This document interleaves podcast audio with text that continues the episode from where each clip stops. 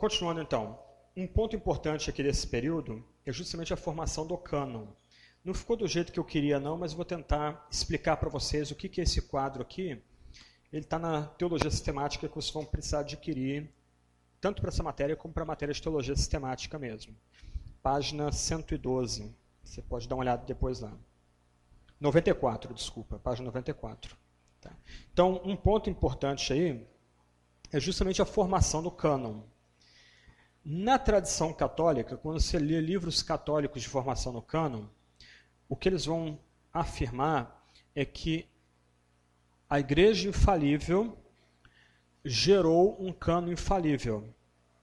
Eu terminei o primeiro bloco aqui citando Efésios capítulo 3 e capítulo 4, em que o apóstolo lembra que a igreja é fundada sobre os profetas e apóstolos.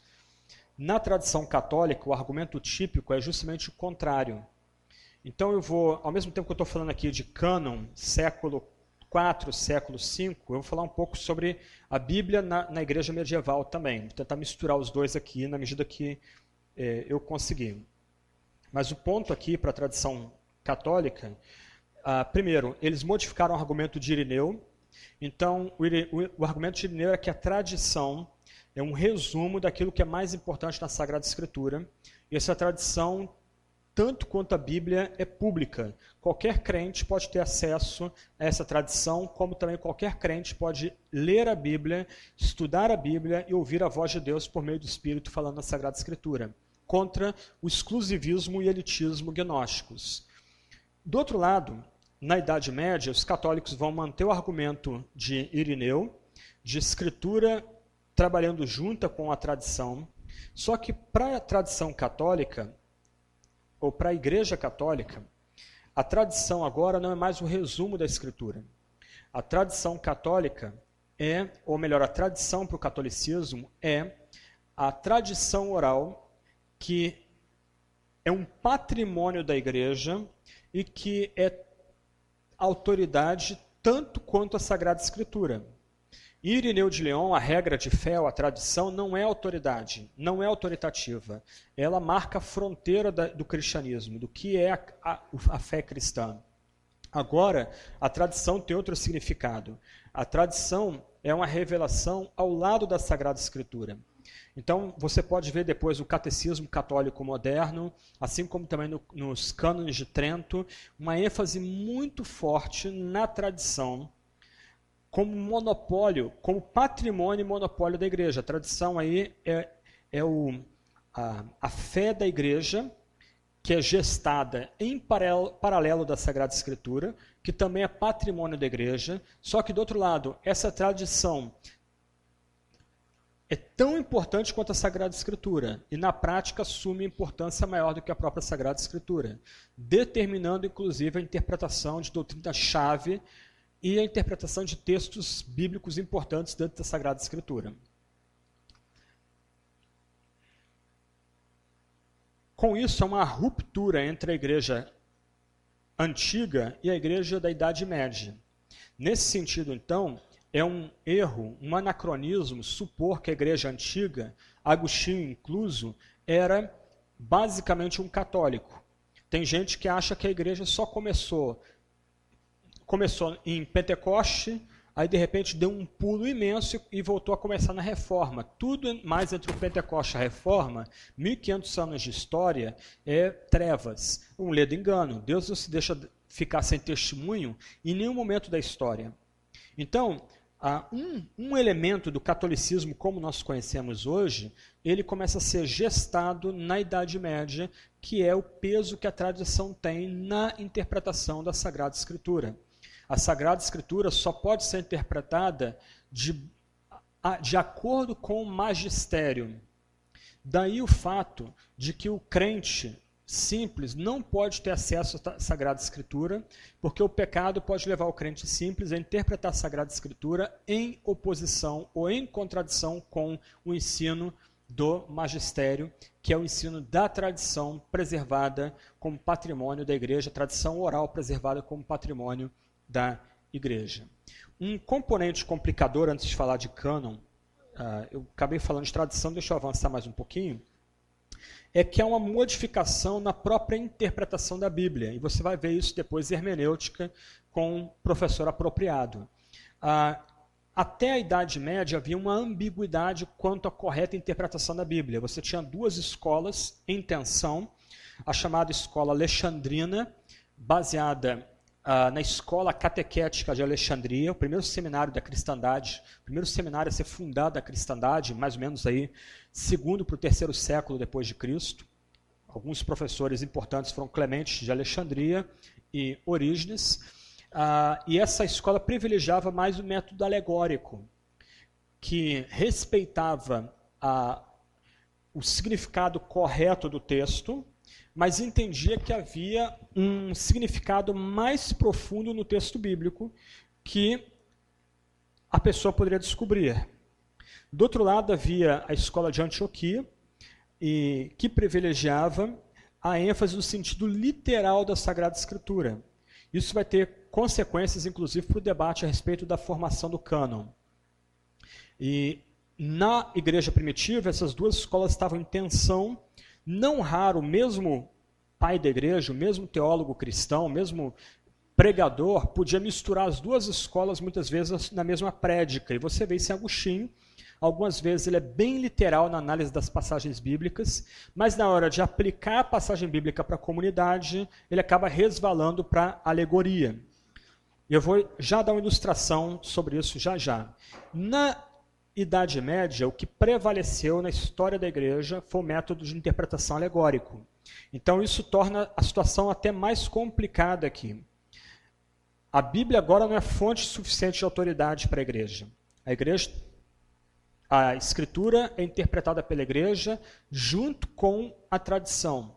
E no final é a tradição que tem peso, ou tem mais peso do que a própria Sagrada Escritura. E aí começam a surgir doutrinas como purgatório, transubstanciação, a virgindade perpétua de Maria, etc. E tal. Do outro lado, a, o método de interpretação histórico-gramatical, literal, não havia sido ainda formulado da melhor forma que poderia ser, como vai ser formulado na reforma em Lutero, especialmente Calvino. O que vai se privilegiar é o método alegórico. Ainda que se valorizasse o método literal, isto é, o significado das, das palavras, o significado gramatical e natural das palavras, buscava-se um sentido espiritual e moral mais profundo do texto bíblico. Então, por exemplo, a, a história de, do bom samaritano, como, por exemplo, explicada por um pai da igreja chamado Orígenes, que eu mencionei há pouco, que era o, um dos principais professores da escola catequética de Alexandria, e um homem muito respeitado na sua época, apesar de alguns ensinos esquisitos que ele acabou legando para a posteridade. Então, na análise da, da parábola do bom samaritano, ele a consideraria, num primeiro nível, literalmente. Qual o significado literal simples dessa passagem? Ok, tendo esgotado esse significado, ele iria para o chamado significado espiritual. Então, vamos ver se eu, eu lembro aqui todos os detalhes da análise dele. Então, o samaritano é a humanidade pecadora os três homens que passam pelo samaritano, eles representam as diversas religiões da época, inclusive o judaísmo, e a incapacidade do esforço religioso de salvar o indivíduo. O samaritano, desculpa, o homem que apanha na estrada é uma humanidade pecadora. O bom samaritano representa Jesus Cristo. Espero que não tenha nenhum evangelista aqui, mas o burro representava o evangelista. O bom samaritano pega o homem ferido e coloca sobre o burro. A estalagem representa a igreja.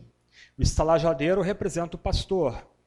As duas moedas podem representar o pão e o vinho, a ceia e o batismo, os sacramentos da igreja. E quando o samaritano diz, eu vou, mas voltarei, ele está falando da segunda vinda de Cristo. Ok? Isso é uma pregação alegórica. Se você ligar a televisão, você vai ver que a grande maioria das pregações de televisão são alegóricas. Ah, o coxo no portão de Jerusalém, Atos 3. É o Brasil coxo. Espiritualmente coxo, economicamente coxo, Ok, esse é um sermão de um pregador famoso, muito famoso no Brasil, década de 80, final da década de 80, começo da década de 90. Outro sermão muito famoso dele é E Jacó foi desmamado. Ele só prega nessa passagem de Gênesis. Você tem que ser desmamado do pecado. Você tem que ser desmamado da sua dependência à igreja. Isso é alegoria. Quer dizer, você tenta, ou se tentava no passado, buscar um significado mais profundo no texto bíblico. Então, você ajunta agora a importância da tradição e do magistério do bispo para a interpretação da Bíblia, com a, essa ferramenta de interpretação alegórica, e aí você tem um caldo teológico muito complicado para administrar. Então, ainda que toda a tradição católica medieval cresce que a Bíblia é a palavra de Deus, você vê isso em Anselmo, você vê isso em Tomás de Aquino, você vê isso em, em Bernardo de Claraval, Tomás de Kempis, os escritores principais desse período, os mais importantes escritores, escritores desse período, do outro lado, especialmente no nível popular, no nível do povo mesmo, dos, dos chamados leigos, ah, o que era oferecido nas prédicas das missas, muitas vezes eram doutrinas completamente espúrias à, à fé cristã, como dada no passado. Muitas vezes, doutrinas, às vezes, em oposição à fé cristã. Eu vou falar sobre pecado e graça na quinta-feira, mas havia uma tensão não resolvida entre os pais da igreja, entre os teólogos cristãos dos primeiros séculos, três, quatro séculos, quanto à salvação. É Agostinho que vem dar uma nova resposta, revolucionária até, com a doutrina da predestinação e da soberania da graça. Mas na Idade Média, os cristãos medievais, ao mesmo tempo que se diziam seguidores de Santo Agostinho, eles ensinavam, por exemplo, que a eleição estava pela mera presciência de fé e obras. Isto é, retornava-se à noção de uma salvação mediante a cooperação e pela antevisão dos méritos do fiel. Se o fiel ele tem mérito, logo ele vai ser eleito, ele é escolhido por Deus, Deus o elege, Deus vai, vai salvar, porque antevê que o fiel vai ser vai ter méritos da sua peregrinação cristã, vai fazer obras meritórias em sua peregrinação cristã. Então você tem uma desassociação dentro da igreja medieval entre o que o texto bíblico ensina e o que se ensinava do magistério, mesmo crendo-se que a Bíblia era a palavra de Deus. Mas qual o problema? O problema está ligado justamente aos debates quanto ao cânon. Ops, fiz atrapalhado aqui. Ok. Eu estava falando há pouco que para a tradição protestante é, um, é o texto infalível que dá sentido uma igreja falível, pecadora. Para a igreja católica, é uma igreja infalível que determina o que é o texto infalível. Em outras palavras, é o concílio que determina o que é o cânon na Sagrada Escritura. Você tem uma, uma pegadinha aqui, mas uma pegadinha importante. Por exemplo, algumas pessoas, alguns livros, aliás, de introdução ao Antigo Testamento e de formação do texto do Antigo Testamento, mais antigos, livros protestantes, eles diriam que um suposto concílio ocorrido na cidade de Jâmnia, na Palestina, em 90 depois de Cristo, depois da queda de Jerusalém, é que determina quais são os 39 livros do, canônicos do Antigo Testamento. E aí os católicos mantinham esse argumento e diziam foi a, uma série de cânon, de concílios eclesiásticos que determinaram quais são os 27 livros do Novo Testamento. Logo, é, por assim dizer, a sinagoga e o concílio da igreja que determinam o que é o texto bíblico. Porque o magistério da igreja é infalível, a tradição da igreja é infalível. Perceberam um ponto aqui? A gente volta a isso, se não, não ficou claro, é um problema meu. Aí a gente volta na hora de perguntas e respostas e você me ajuda, a gente tenta clarear o argumento. Mas o ponto aqui é, é o concílio que forma o cânon. É o concílio que determina quais são os textos inspirados. Mesmo em livros protestantes antigos, tinha lá menção ao, ao concílio de Jâmnia, quando vários ah, ah, judeus notáveis se reuniram para determinar qual era o cano do Antigo Testamento. Ok, só que com pesquisas mais recentes, descobriu-se que nunca houve um concílio em Jamnia. É J-A-M-N-I-A, Jamnia. Nunca houve esse concílio lá. Nunca houve um, um momento na história em que um grupo de notáveis judeus tenha se reunido para elaborar critérios para escolher quais são aqueles livros do Antigo Testamento inspirados. Para o judeu piedoso, os livros que nós temos no Antigo Testamento, a divisão deles é um pouco diferente da nossa, e o arranjo dos livros é um pouco diferente da nossa versão aqui. Nós seguimos a versão grega dos 70, Septuaginta.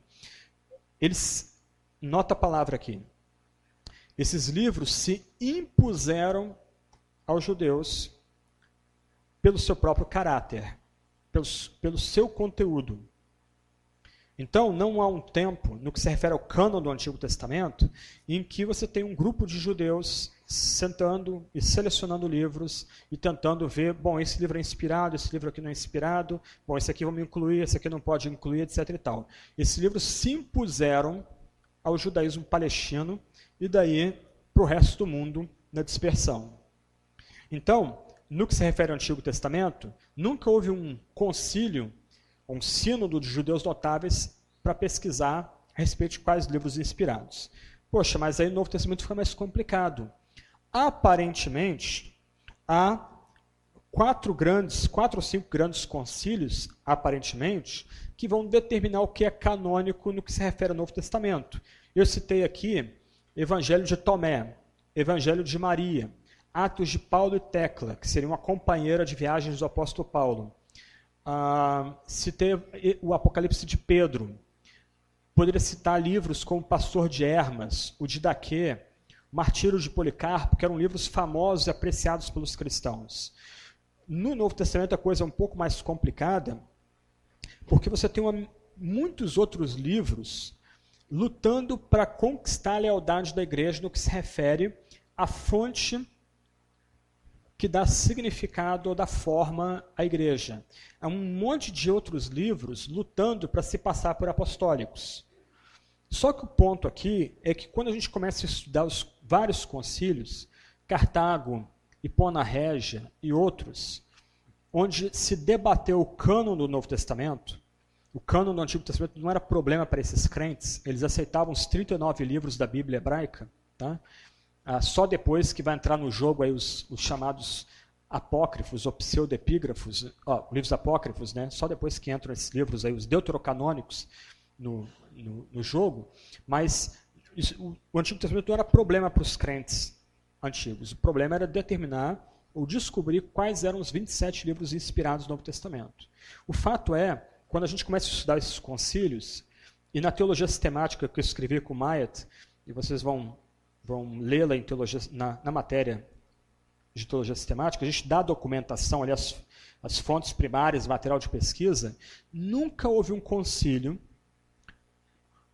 que tenha se reunido para, por exemplo, coisa bem batista, determinar um, uma comissão para descobrir critérios de de apostolicidade para reconhecer quais livros são inspirados e canônicos e quais livros não são canônicos. Todos os concílios, quatro ou cinco, que tocam no, no assunto de cânon, desculpa, estou falando cânon, cânon, cânon, alguém deve estar pensando, o que, que é isso?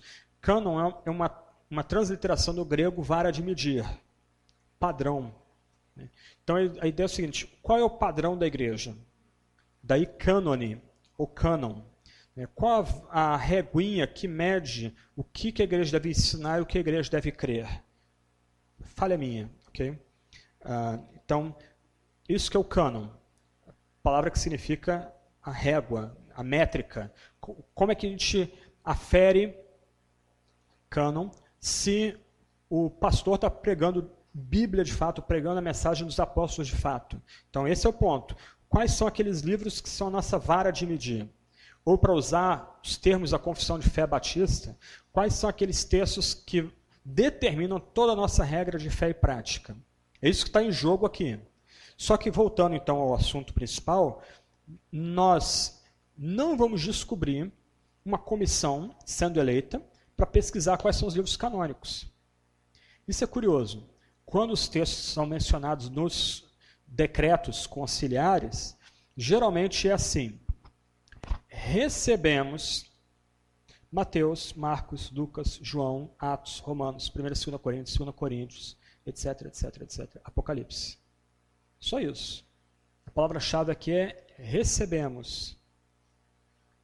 Qual é o ponto?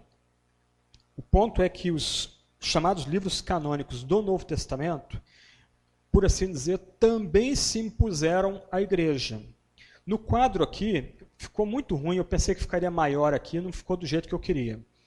Mas você pode ver depois no livro lá, e eventualmente a gente pode fazer uma cópia Xerox, se vocês recebem uma cópia Xerox dessa página amanhã.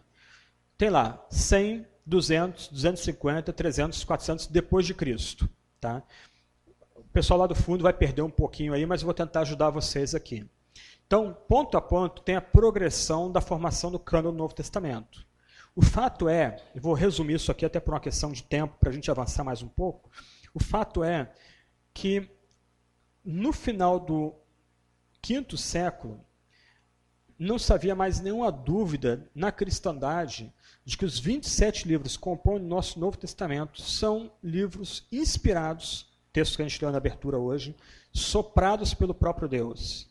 E que são o nosso, nosso cânone, nossa vara de medir, a nossa métrica, o nosso padrão de regra e fé. O nosso único padrão de regra e fé, junto com o Antigo Testamento. Aliás, todo esse conjunto de livros, Bíblia, é a nossa única regra de fé e prática, a nossa única é, vara para medir, né, a nossa única régua para medir o que é ensinado e pregado dentro da comunidade cristã. Então, por exemplo, eu vou colocar para baixo, que acho que fica melhor um pouco. Deixa eu aumentar, ver se ajuda aqui um pouquinho mais aqui. Tá, tá, tá.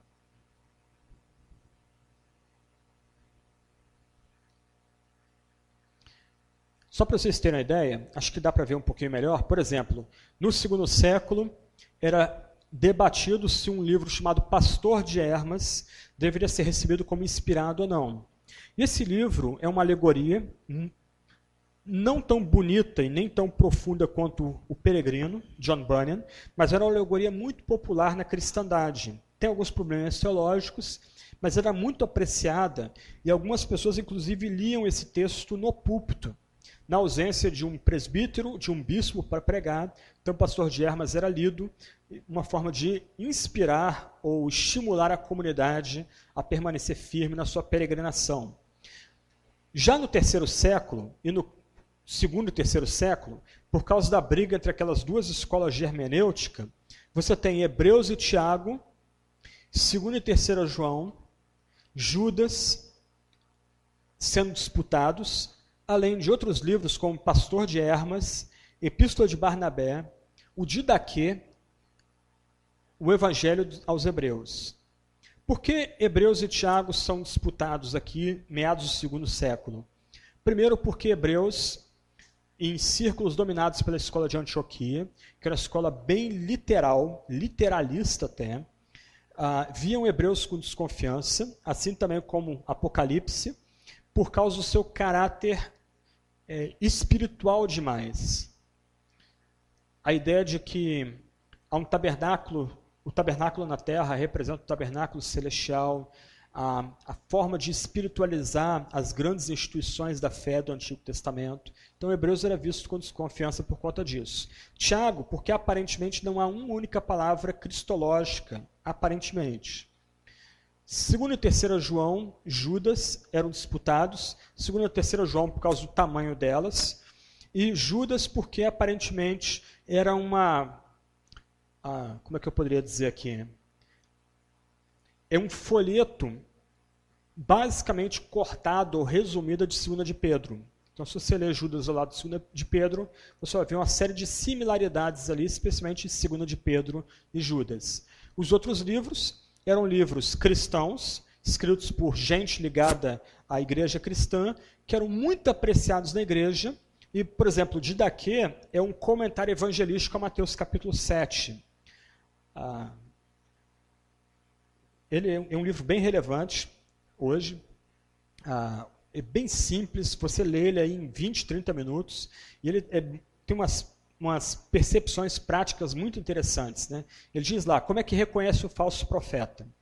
Se o falso profeta só prega a palavra e não fica mais de três dias na casa dos irmãos, ele é um profeta verdadeiro. Se esse profeta fica mais de três dias na casa dos irmãos e começa a pedir dinheiro para si mesmo, esse é um falso profeta expulso da comunidade. Isso escrito na Síria ou Egito, mais ou menos aí 70, 80, 100 depois de Cristo, tá? Mas por outro lado, você lê o livro, as palavras de abertura, basicamente o comentário de Mateus, dois caminhos, duas portas, caminho estreito, caminho largo. Agora, final do terceiro século, disputados, mas bem conhecidos da igreja. Hebreu já subiu, ficou Tiago, segunda de Pedro, por causa do choque com Judas. Será que quem colou de quem aqui? Será que é uma colagem? Será que eles usaram uma terceira fonte, algum tipo de panfleto que já circulava na igreja primitiva, alertando a igreja contra as heresias? Então, o, o que é comum a eles não é inspirado? Ou o que é comum a eles que é inspirado e não eles são inspirados? Então, esse era o tipo de debate que tinha entre Tiago, ou entre 2 de Pedro e Judas. E, de novo, 2 e 3 João. Só que agora foram excluídos Pastor de Hermas, a Epístola de Barnabé, Evangelho aos Hebreus, Apocalipse de Pedro, Atos de Pedro, Didaquê, todos os livros que eram lidos dentro da comunidade cristã. Então, alguns cânones, desculpa, algumas decisões conciliares vão dizer o seguinte: olha, os 27 livros devem ser lidos como palavra de Deus para a comunidade. E a pregação deve ser feita sobre esses 27 livros que são o nosso cânone. Os outros livros, eles não devem ser mais lidos no culto, mas eles podem ser lidos de forma privada para iluminação e edificação dos cristãos. Então, o que os, as decisões conciliares fazem é uma distinção entre livros inspirados, que são a fundação da igreja, e livros que não são inspirados, mas podem ser usados para a, o crescimento espiritual do indivíduo. ok? O ponto aqui é quais são os critérios que foram empregados para chegar a esse consenso dentro da igreja. Primeiro, apostolicidade o livro tem que ser escrito por alguém ligado ao colégio apostólico. Então, com isso, livros como Evangelho de Tomé, Atos de Paulo e Tecla, Apocalipse de Pedro, Evangelho de Maria são descartados porque, além desse outro critério que eu vou falar daqui a pouco, além da mensagem deles ser uma mensagem distinta da mensagem dada no Antigo Testamento e nesses livros que estão sendo escritos agora no limiar do primeiro século, eles não têm comprovação de que foram escritos por um apóstolo ou por um companheiro imediato dos apóstolos. Marcos, Evangelho de Marcos, ele não foi escrito por apóstolo, mas os eruditos entendem que ele reflete o tipo de pregação que Pedro proferiria em comunidades romanas. Uma pregação bem concreta, uma, uma pregação bem baseada na terra, uma Jesus trabalhando, Jesus curando, Jesus dando ordem à tempestade. Você só tem um único discurso. A divindade de Jesus é provada pelas obras que Jesus faz. Só Deus pode fazer aquelas obras. Um homem normal não pode fazer aquelas obras. Né? Então, por causa da ligação de Marcos com Pedro, então o Evangelho de Pedro, o Evangelho é reconhecido como Evangelho petrino, não meramente como Evangelho de Marcos. Lucas, ele é o companheiro de viagem de Paulo. Então, além dele dizer que ele pesquisa com fontes oculares, entende-se que a mensagem dele é mensagem apostólica, já que ele andou e diretamente com um dos principais apóstolos. E Hebreus, apesar de não se saber o autor de Hebreus, entende-se que a mensagem total de Hebreus é a mensagem apostólica e é um comentário importantíssimo para entender o lugar das instituições de Israel na Nova Aliança.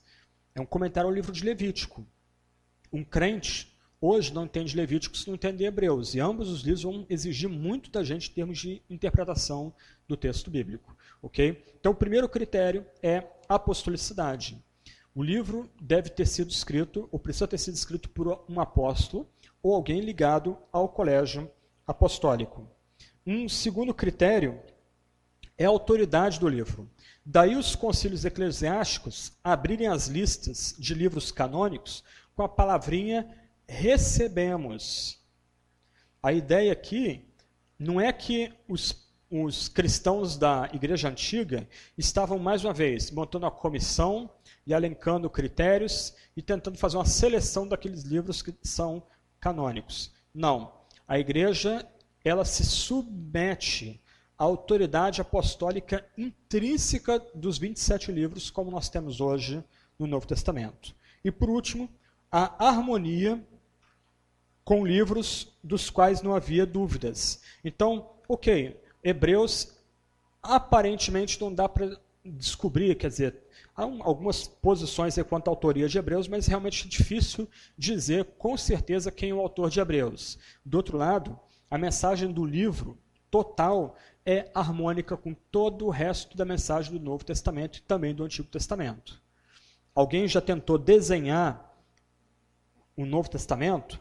Então, ah, desenhou a fundação da casa, os evangelhos sinópticos e Atos, as epístolas e Apocalipse como um arco, e as colunas que dão sustento a todo edifício, Hebreus e Romanos.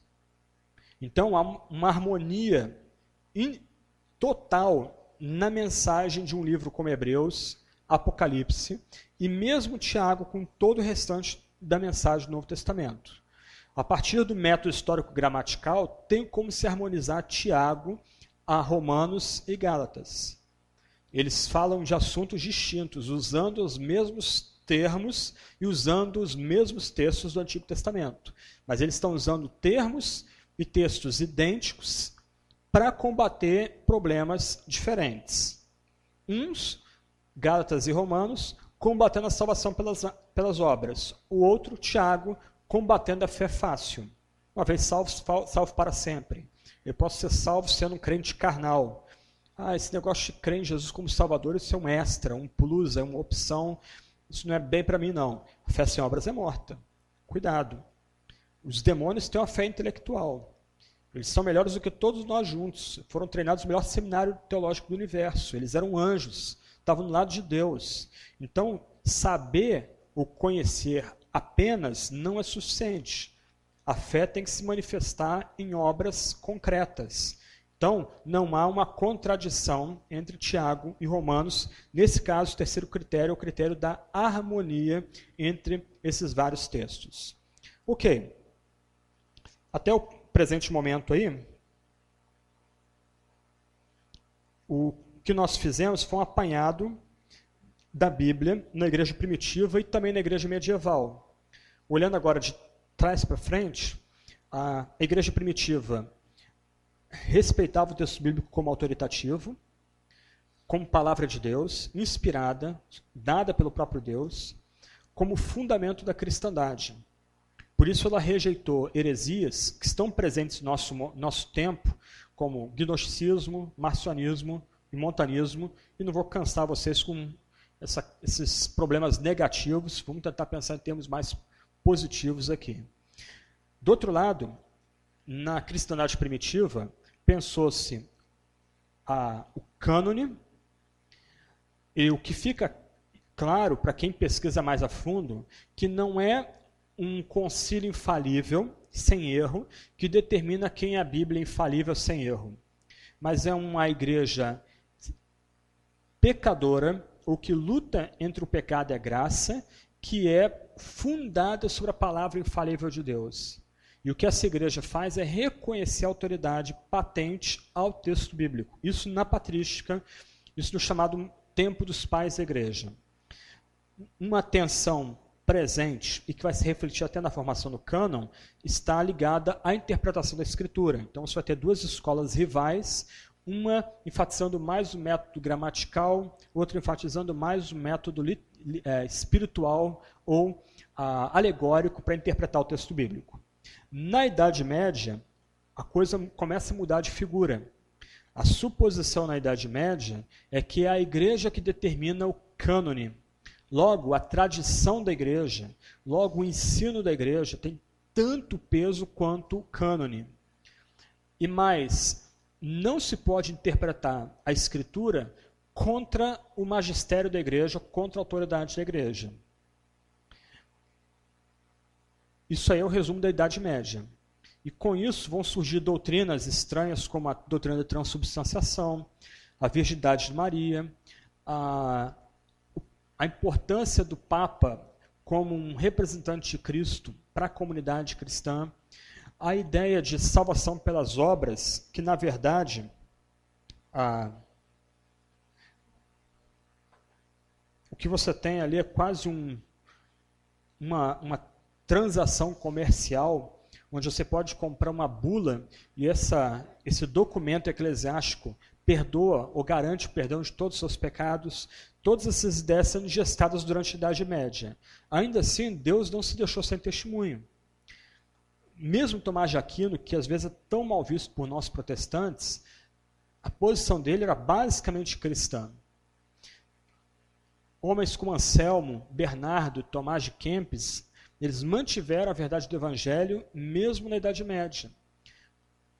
Houve tentativas de reforma, por exemplo, com um tcheco chamado Ian Hus, e ele pagou a vida, acabou sendo martirizado, queimado na fogueira, a de Constança, no 15º século, por conta da tentativa de fazer o povo ler a Bíblia. Traduzir a Bíblia para o tcheco, para que as pessoas pudessem ter acesso à Bíblia na sua própria palavra. Só que ainda que o homem tenha sido morto, o movimento que ele começou permaneceu até a reforma. São os, os citas que depois se uniram aos luteranos na época da reforma. Um outro movimento famoso é de John Wycliffe, ou Wycliffe, que era um erudito na Universidade de Oxford e também se convenceu de que a Bíblia tinha que ser traduzida para a língua do povo comum. E ele começou a traduzir a Bíblia para o inglês, do latim, não das línguas originais, mas do latim. E no processo ele começou a questionar uma série de doutrinas basilares, como a transubstanciação. Ele foi ah, banido da universidade e morreu como pastor da igreja Lutenworth, uma igreja no interior da Inglaterra. Quando os ensinos dele chegaram na Tchecoslováquia, na atual República Tcheca, e John Huss foi morto na fogueira pelos mesmos ensinos, então eles ah, exumaram o corpo de John Wycliffe queimaram o corpo dele e jogaram as cinzas no rio, e daí as cinzas foram lançadas para todo canto da terra. Uma metáfora interessante, porque a principal sociedade de tradução da Bíblia hoje leva o nome de Wycliffe, e leva a Bíblia principalmente para aquelas tribos indígenas que não têm acesso a nenhum texto bíblico. Então é uma homenagem. Né? O John Wycliffe se tornou padroeiro dessa associação missionária importantíssima, das principais associações missionárias que a gente tem no Ocidente. Ah, o ponto aqui é que, mesmo na Idade Média, com todas as tensões e loucuras, e mesmo caricaturas que ficaram em filmes de TV, havia gente lutando para colocar a Bíblia na mão do povo, trazer a Bíblia para o povo. Mas é a reforma que vai ser essa ruptura. Ah, a reforma é um movimento de mudança doutrinal, mas ela é precedida por um, um movimento de mudança na área da própria pesquisa. Daí a Renascença. O que é Renascença? É redescoberta da cultura clássica grega. E aí vem o lema famoso ad fontes, de volta às fontes. E nesse movimento de voltar às fontes é que você tem, por exemplo, um homem como Erasmo de Roterdã, um personagem controverso e eu diria até com um, um fim de vida bem misterioso, ah, que vai começar a traduzir a Bíblia agora dos originais grego e hebraico para a língua do homem comum. Só um parênteses aqui, importante voltar lá, lá no começo, um dos, dos principais esforços para popularizar a Bíblia começou com um homem chamado Jerônimo, São Jerônimo, ou Jerônimo de Belém, um homem brigão, irascível, que não tinha nada de santo, um temperamento terrível, o, rapaz conseguia arrumar briga até com o bicho que estava dentro da caverna dele em Belém, na Judéia. É, só que ele fez a façanha de traduzir os textos grego e hebraico para o latim. E essa é a tradução conhecida como vulgata, de vulgus, ou popular. Então, o que ele queria era é, preparar uma tradução que as pessoas usando a língua comum daquela época, que seria o inglês, pudessem ter acesso. Então, uma das grandes coisas da, da igreja primitiva foi essa luta de Jerônimo para traduzir o texto, para que o máximo de pessoas pudessem ter acesso ao texto na tradução, para a época dele, de razoável precisão ainda que depois fosse descobrir que ela era imprecisa e com alguns problemas sérios de tradução. Isso vai ser um, uma questão que vai ser descoberta na reforma. Mas o fato é, aí voltando agora, a gente só falar dessa questão da tradução bíblica, e agora pulando para Jerônimo, para Erasmo, porque a luta de Erasmo é traduzir a Bíblia para a linguagem do homem comum. Então ele monta um aparato crítico, texto crítico do grego, para que ele fosse traduzido para a língua comum das pessoas na Europa. Só que é isso que vai disparar a reforma. A gente está falando aqui da progressão do dogma da Bíblia. Todos esses crentes, eles creem que a Bíblia é a palavra de Deus, ela é inspirada, ela é autoridade, ela é infalível, ainda que com, mesmo no ambiente católico com alguns, algumas qualificações importantes que complicaram a situação da igreja na Idade Média. O fato é que a Bíblia, na cabeça dessas pessoas, era a autoridade da igreja. Então, tinha que se voltar para os originais. Não bastava usar uma tradução do latim, tinha que se entender o texto no grego e no hebraico. Ok, com isso, então, vai surgir o movimento da reforma. O movimento da reforma não surge com Lutero propriamente dito. Ele é parte de um espírito, de algo muito maior. Ele se tornou mais famoso, junto com Calvino. Mas antes dele, um monge francês, professor francês, chamado Jacques Lefavre, de Taples Lefavre, em Paris, ele já estava traduzindo a Bíblia para o francês. Na Espanha, já tinha gente traduzindo a Bíblia para o espanhol. E mesmo em Portugal havia gente traduzindo a Bíblia para o idioma que nós falamos. O que Lutero faz no processo de redescobrir a doutrina da salvação, a doutrina da justificação pela graça somente, é entender que se a Bíblia é a fonte de autoridade inquestionável da igreja, é a Bíblia que fundamenta, nutre e sustenta a igreja, o povo tem que ler Bíblia. Então ele sozinho traduziu o Novo Testamento do grego para o alemão, em grande medida ele que gerou, gestou o alemão moderno, e junto com alguns amigos, entre eles Melanchthon, ele vai traduzir o Antigo Testamento para o alemão também. Curioso, amigo meu, ele estudou no Instituto Goethe, e ele ficou, fez uma imersão na Alemanha, passou três meses na Alemanha, numa classe internacional lá, e a professora, multicultural a classe, a professora, primeira aula, pergunta ou pede para cada aluno fale qual é o livro mais importante para a sua cultura. Começaram lá falando, tá, tá, dando várias sugestões, e ela fecha aquele momento, momento dizendo, olha, para a nossa cultura, para a cultura alemã, o livro mais importante é a Bíblia. Porque a Bíblia nós temos o alemão moderno por conta do texto traduzido por Martinho Lutero. É interessante isso, como é que a, uma, a luta para que o homem como a mulher comum pudesse ler o texto bíblico acabou gerando ou dando forma ao idioma alemão como conhecemos hoje. Mas isso não aconteceu só na Alemanha. A, a tradução de Olivetan prefaciada por Calvino, Olivetana, primo de Calvino, tradução do Novo Testamento dos Salmos para o francês, e a tradução das Institutas para o francês, famoso livro de João Calvino, a Introdução à Teologia Bíblica de João Calvino, é que vai gerar o francês moderno.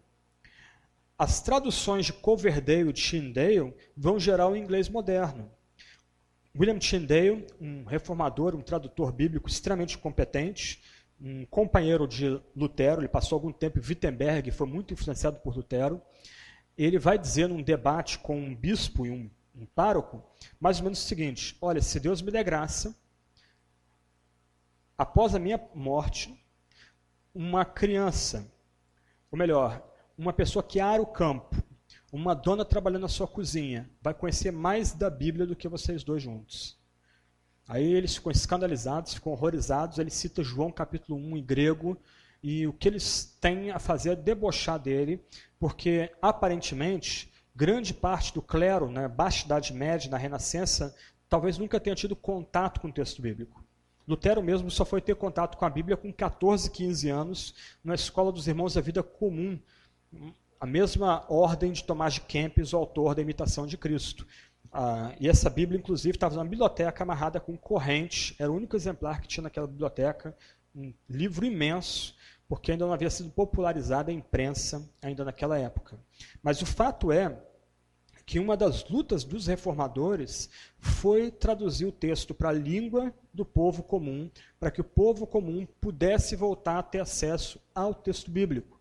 Por quê? Porque a confiança, ou melhor, a convicção dos reformadores é que o texto é palavra de Deus.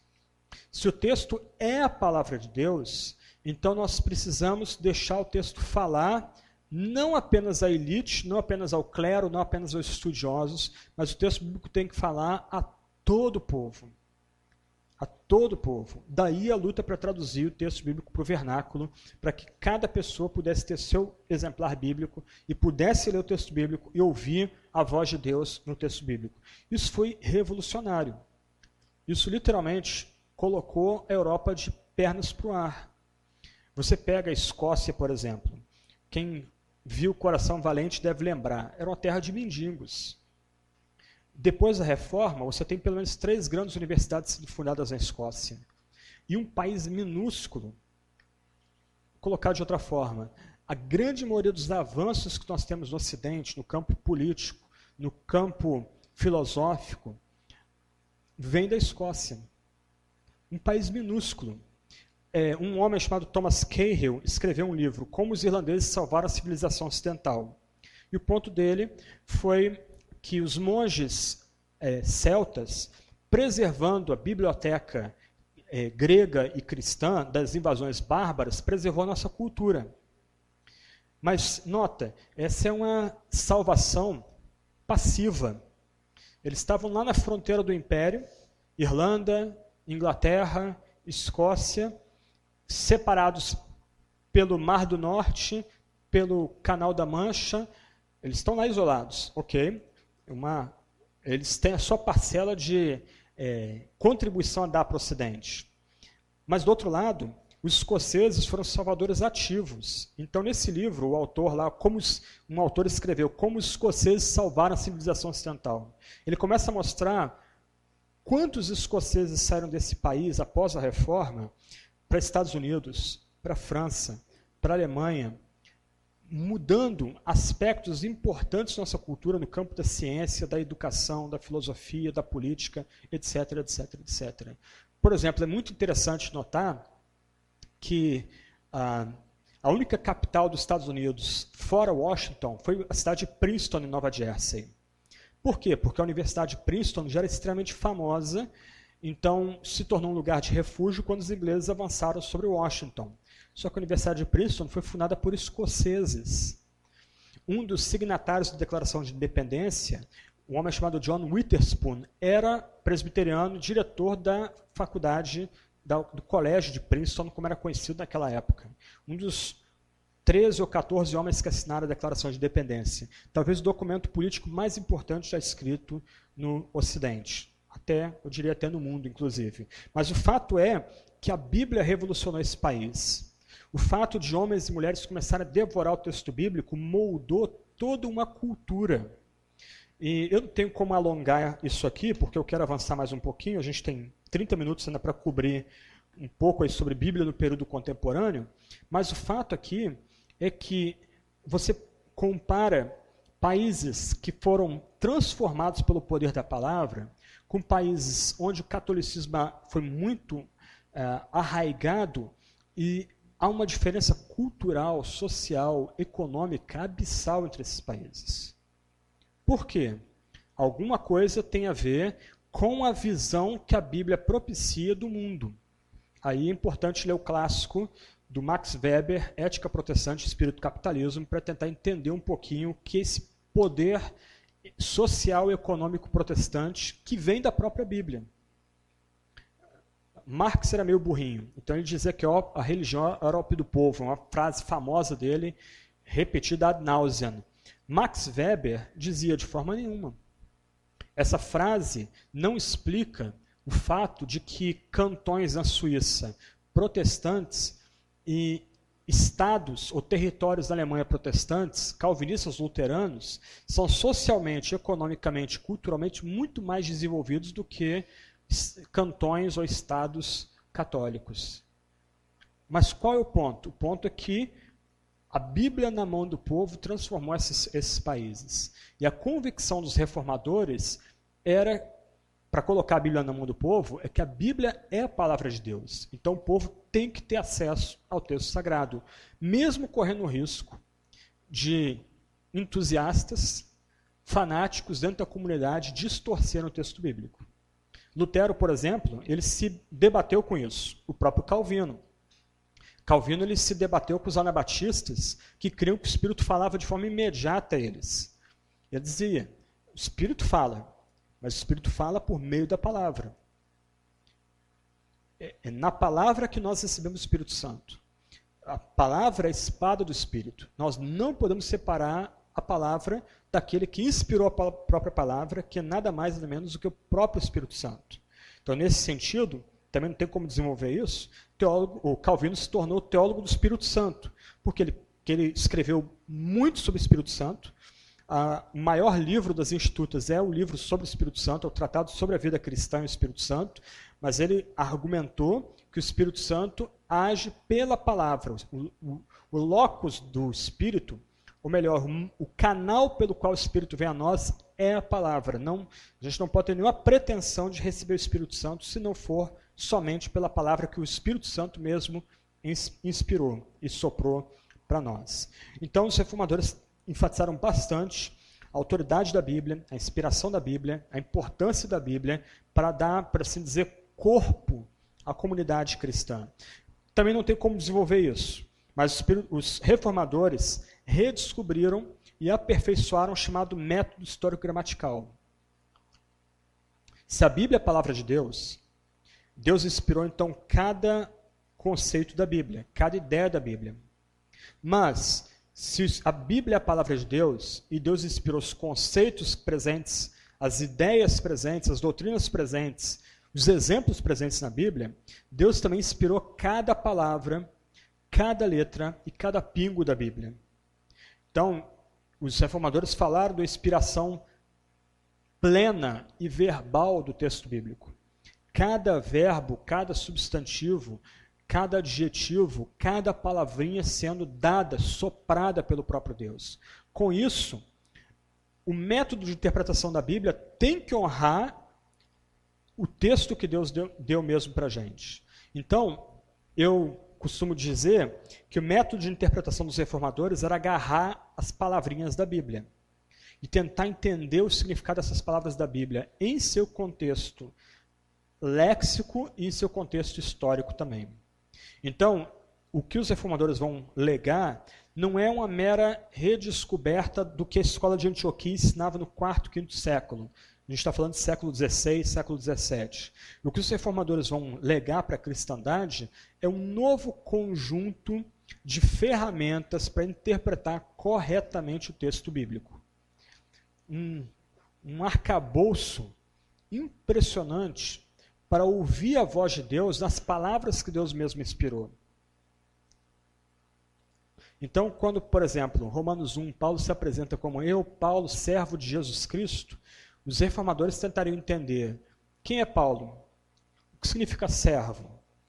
O grego aqui é doulos, então Paulo está dizendo que ele é escravo, ele não tem vontade. Ele é escravo de quem? De Jesus Cristo. Quem é Jesus Cristo? Ah, peraí, peraí. No manuscrito antigo está botando Cristo Jesus. Por quê? Porque Paulo, ele é escravo não apenas do nosso único Salvador, mas o nosso único Salvador é o critério para interpretar o Antigo Testamento. Porque o que Paulo vai fazer em Romanos é interpretar o Antigo Testamento. Então, quando ele já começa lá, Romanos 1, falando de Cristo Jesus, colocando a, por assim dizer, a vocação de Jesus, a vocação do nosso Salvador antes do seu nome, ele é o Messias, ele está lembrando Paulo que o que ele vai fazer agora é se debruçar sobre o Antigo Testamento, Salmos, Isaías, especialmente, Deuteronômio, para interpretar o tratamento, a salvação de Deus no passado, mostrando que não há contradição entre a salvação de Deus no passado e a salvação de Deus agora na nova aliança, depois da vinda de nosso único Salvador. Então, e por aí vai. Quer dizer, por isso que tem pregação expositiva, por isso que se valoriza tanto pregação expositiva em igrejas que tentam seguir calvinos, puritanos e Lutero. Porque se cada palavra da Bíblia tem significado, nós não temos autorização para tirar essas palavras do seu contexto original, histórico, cultural, gramatical. E a melhor forma de honrar o texto é pregando sequencialmente, para tentar entender o que o texto diz, não o que o pregador está dizendo. Numa boa igreja cristã, as pessoas não estão interessadas se o pastor é carismático, grita, dá pulinho, sapatinho de fogo. As pessoas não estão interessadas numa a introdução bem elaborada, que faça as pessoas se divertirem, rirem, e deixe todo mundo na vontade para depois vir com pedras e paus e indiretas para a comunidade. Numa boa comunidade, uma comunidade saudável, as pessoas vêm para escutar palavra, para escutar toda a palavra.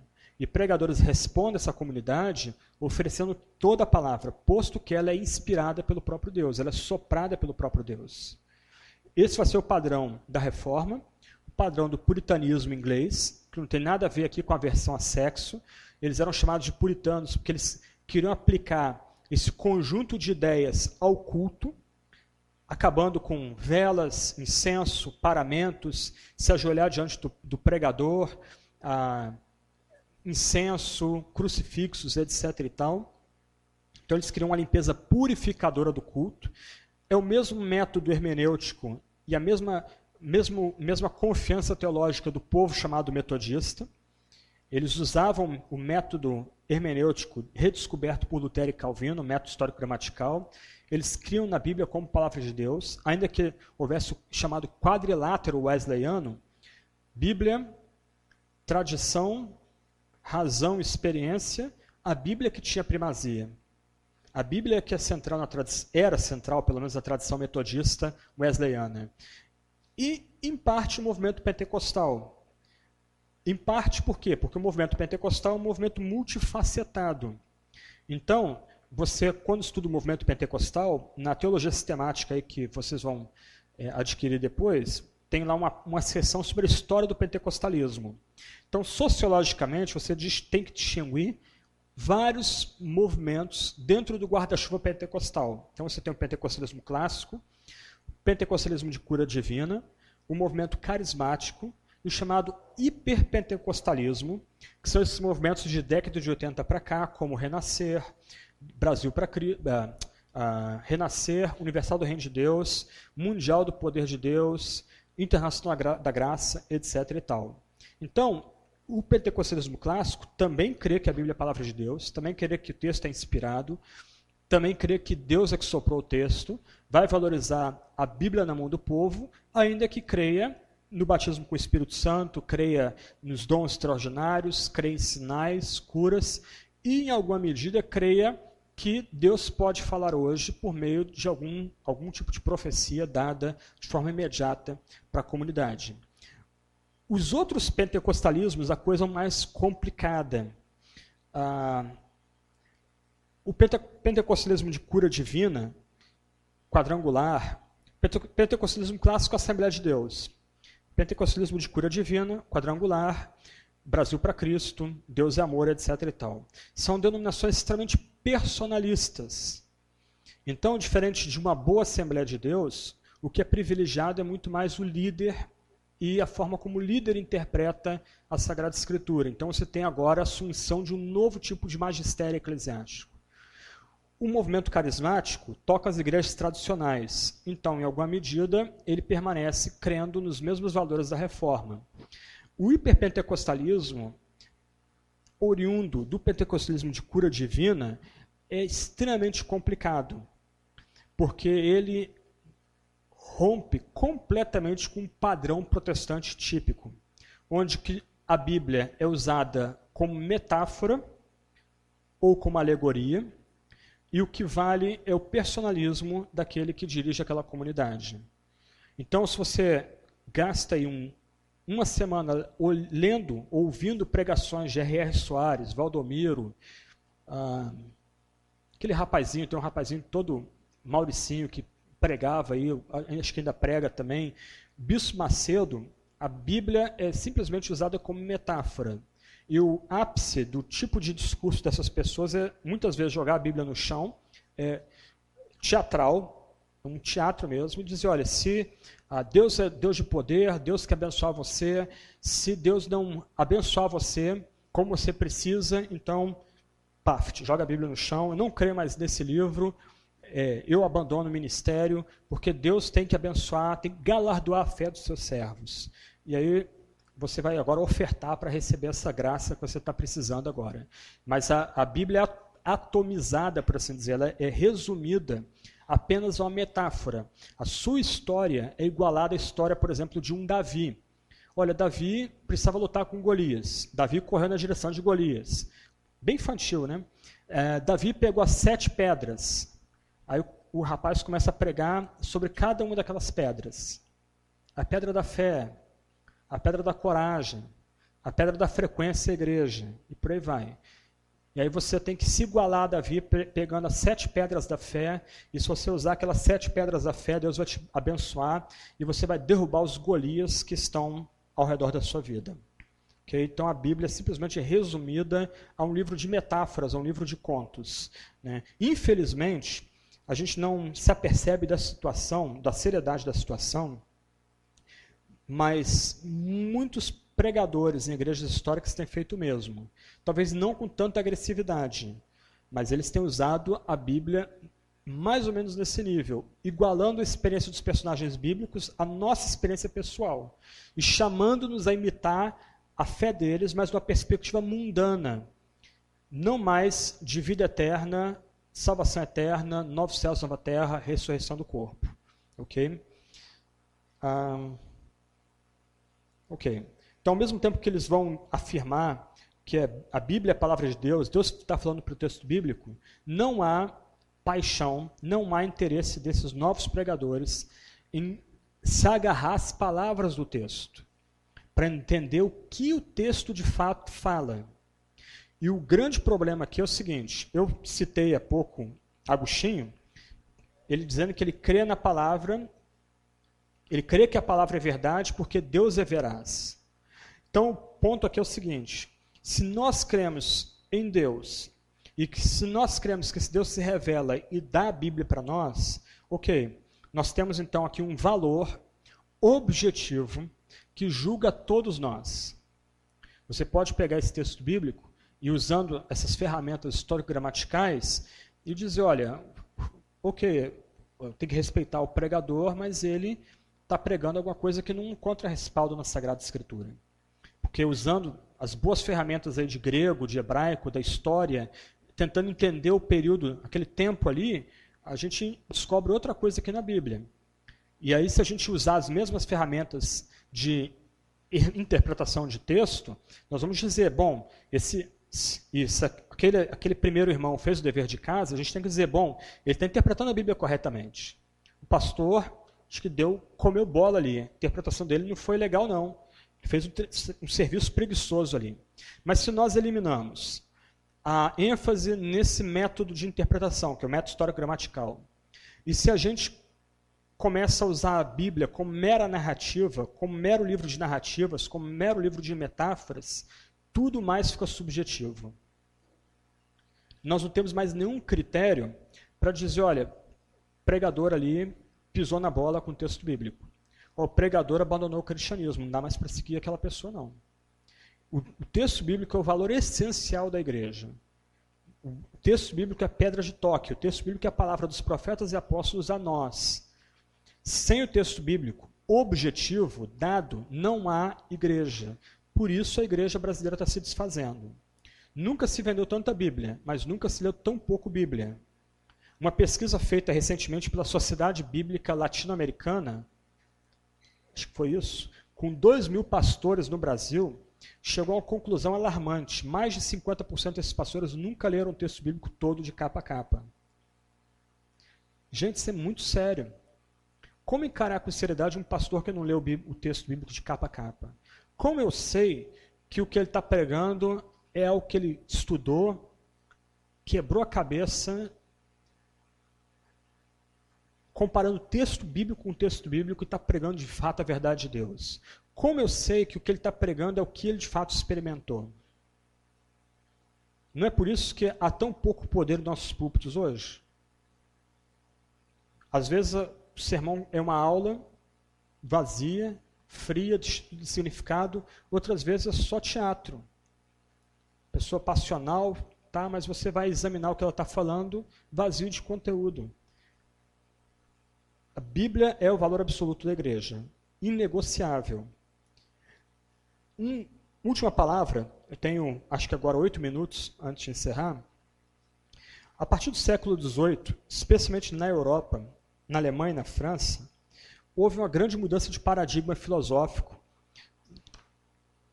Às vezes eu nem entendo, eu fico lendo Kant, eu, dá, dá nó na cabeça, Hegel, mas houve uma mudança violenta de mentalidade na Europa. Até então, até o século XVII mais ou menos, a mentalidade era basicamente teísta e cristã. Se você preferir, uma, a mentalidade na Europa era teocêntrica. A história não vem ao caso agora, mas houve uma mudança do teísmo para o deísmo. Isto é, Deus é criador, mas não há mais nenhum conceito de providência divina e de soberania divina. Deus é o relojoeiro, ele estabeleceu as leis naturais, ele respeita o livre-arbítrio dos seres humanos, ele não intervém agora na história, mas ele acompanha, por assim dizer, os desdobramentos históricos que o homem mesmo constrói. Do teísmo, você tem então o deísmo. E do deísmo, você tem o ateísmo. Então a ideia é que se Deus existe, ele não pode ser mais conhecido racionalmente. Uma posição completamente antagônica à posição cristã, protestante, católica até o século XVIII.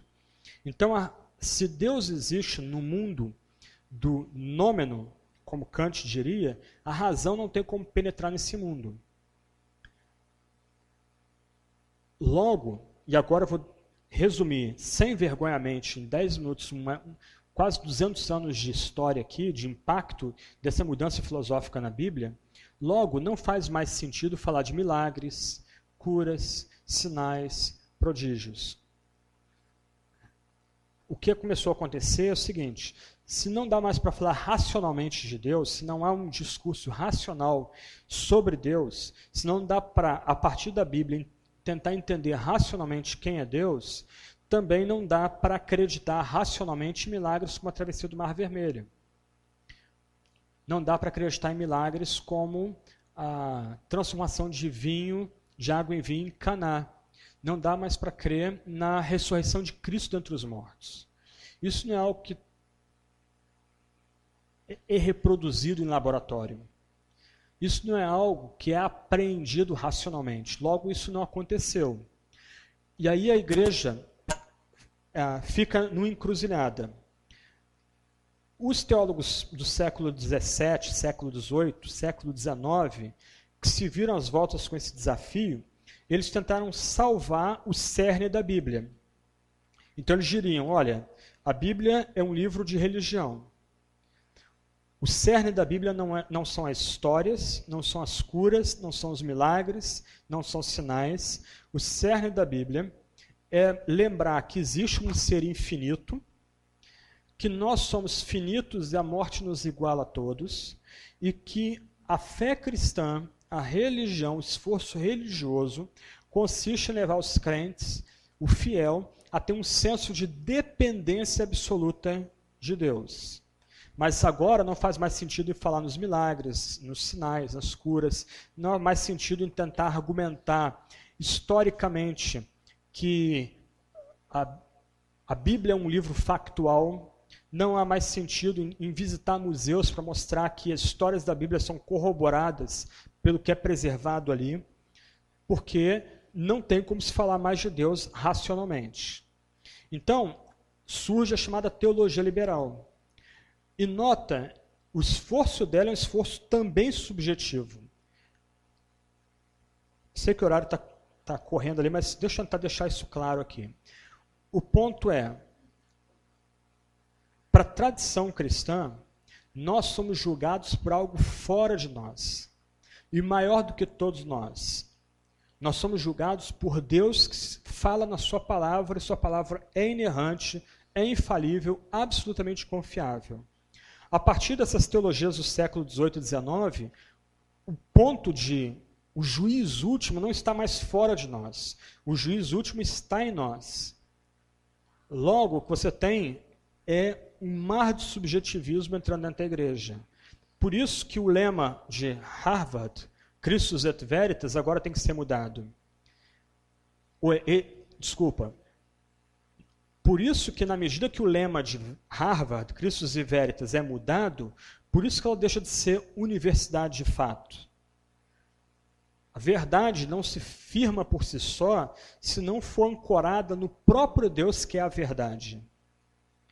Sem a verdade estar ligada ao Deus verdadeiro, o que você tem é múltiplas interpretações.